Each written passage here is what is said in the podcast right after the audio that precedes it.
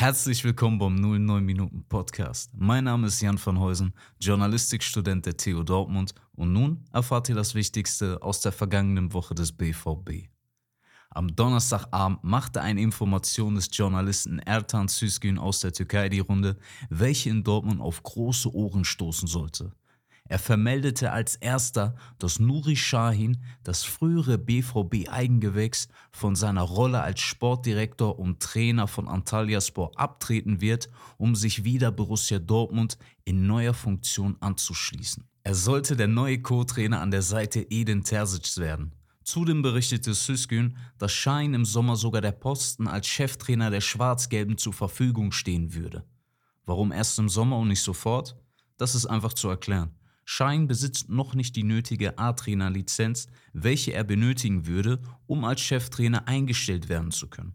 Selbst bei seiner vorherigen Station in der Türkei war er offiziell nur als Co-Trainer gelistet, obwohl allen klar war, dass er der Chef bei Antalya Sport zu der Zeit war. Wie dies möglich war? Sein früherer Co-Trainer Alfons Grünendijk, welcher die UEFA Pro-Lizenz besitzt, war als Cheftrainer gelistet worden von Antalya Sport.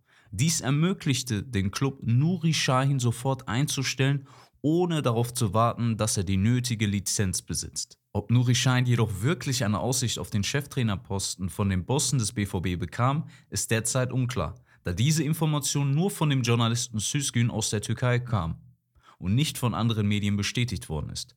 Der Sky-Experte Patrick Berger dementierte sogar diesen Bericht und gab an, dass es diesen Plan beim BVB derzeit nicht geben soll. Was die anderen Medienhäuser und Journalisten jedoch am nächsten Tag bestätigen konnten, war, dass Nuri zusammen mit dem früheren Spieler des BVB, Sven Bender, das neue Co-Trainergespann an der Seite von Edin Terzic und Sebastian Gebhardt werden wird. Sven Bender, welcher als Kämpfer bei den Dortmunder Fans gilt und sogar von ihnen den Spitznamen Iron Money bekam, kommt vom DFB bei welchem er seit Juni 2022 als Co-Trainer der U17 Junioren tätig war und somit auch schon einige Jugendspieler wie Paris Brunner selbst trainierte. Armin Reutershagen, welcher zuvor als Co-Trainer beim BVB tätig war, ist kurz nach dieser Meldung von seinem Amt zurückgetreten, laut seiner eigenen Aussage aus eigenem Wunsch heraus. Heute, am 1. Januar, haben Nuri Schein und Sven Bender ihren ersten offiziellen Tag als Co-Trainer bei Borussia Dortmund. Sie werden zusammen mit der Mannschaft am 3.1. ins Trainingslager nach Marbella fliegen, um sofort einen Einfluss auf die Mannschaft haben zu können. Laut Edin Terzic war die Verpflichtung der beiden sein klarer Wunsch, welchen sie in der Vergangenheit mehrmals versucht haben wahr werden zu lassen. Er gab an, dass Nuri und Sven mit ihrer Erfahrung und mit ihrem Wissen den BVB bereichern werden und sie gleichzeitig beim BVB als noch sehr junge Trainer wachsen könnten. Zudem gab Terzic an, dass er extrem glücklich darüber sei, dass er die Möglichkeit bekommt, beide an seiner Seite zu haben.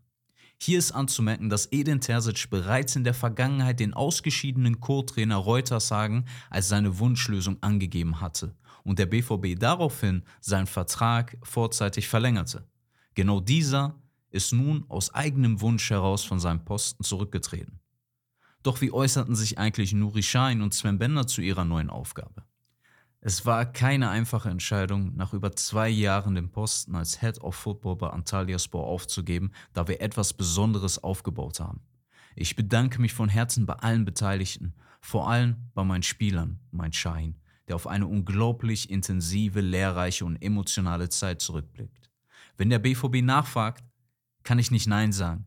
Wir werden als Trainerteam gemeinsam versuchen, die Mannschaft wieder in die Erfolgsspur zu bringen. Es fühlt sich sehr schön an, nach Hause zu kommen, sagte Schein.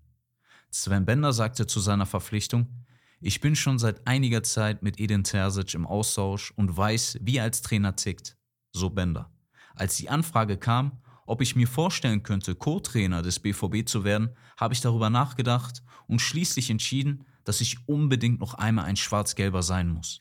Auch der Sportdirektor der Borussia, Sebastian Kehl, äußerte sich hierzu und sagte, wir haben den bisherigen Saisonverlauf intensiv analysiert. Eine unserer gemeinsamen Erkenntnisse war es, im Trainerstab neue Impulse setzen zu wollen. In Nuri Shahin und Sven Benner bekommen wir zwei Fachmänner und Persönlichkeiten hinzu, die uns mit ihren unterschiedlichen Erfahrungen und Qualitäten sowohl inhaltlich als auch charakterlich bereichern werden. Wir sind überzeugt davon, dass die beiden uns als Team stärker machen werden um unsere gestreckten Ziele in der zweiten Saisonhälfte noch zu erreichen. Wenn man die Pflichtspiele der beiden zusammenzählt, haben sie fast 700 für den BVB absolviert. Shahin 274 und dabei erzielte er 26 Tore und Bender 224 und schoss dabei 4 Tore. Das nächste Spiel bestreitet der BVB im Trainingslager in Spanien, welches vom 3. bis 9. Januar stattfindet. Am 6.1. spielen die Dortmunder gegen AZ Alkmaar aus den Niederlanden. Nun zu den News.